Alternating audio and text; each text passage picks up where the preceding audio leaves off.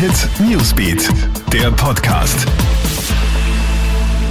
Einen schönen guten Morgen. Gilbert Stadelbauer da vom Krone Hit Newsbeat. Hier sind die aktuellen Headlines an diesem Montagmorgen.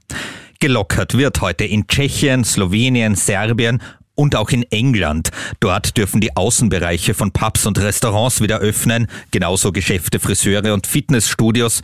Forscher des University College London sind zuversichtlich, dass die Infektionszahlen trotzdem im Rahmen bleiben werden, denn sie haben berechnet, dass Großbritannien diese Woche die Corona-Herdenimmunität erreichen wird.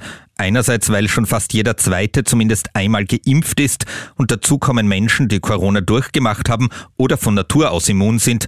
Andere Forscher bezeichnen diese Berechnungen als überoptimistisch.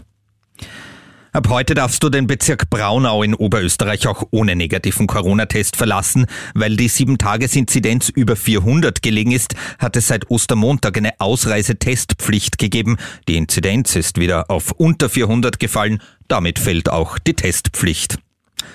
Tumulte in Kärntens Impfstraßen. Immer wieder kommen Leute, die ohne Termin lautstark nach einer Impfung verlangen oder es sogar mit einem gefälschten Ticket versuchen. Rund 50 solcher Fälle hat es in Klagenfurt und St. Veit gegeben. Deshalb wird jetzt die Polizeipräsenz erhöht und eigenes Sicherheitspersonal eingesetzt. Tatsächlich durchgekommen ist mit den Fälschungen bisher niemand, sagt ein Sprecher des Landes Kärnten. Wer solche Dokumente fälscht, muss mit strafrechtlichen Konsequenzen rechnen. Und damit noch der Blick auf die Fußball-Bundesliga.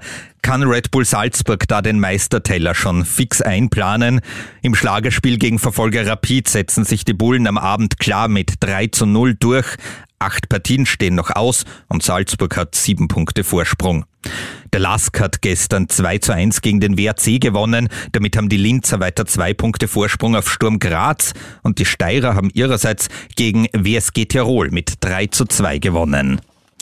Das war der Newsbeat Podcast. Dir einen schönen Start in die neue Woche. Krone Hit Newsbeat, der Podcast.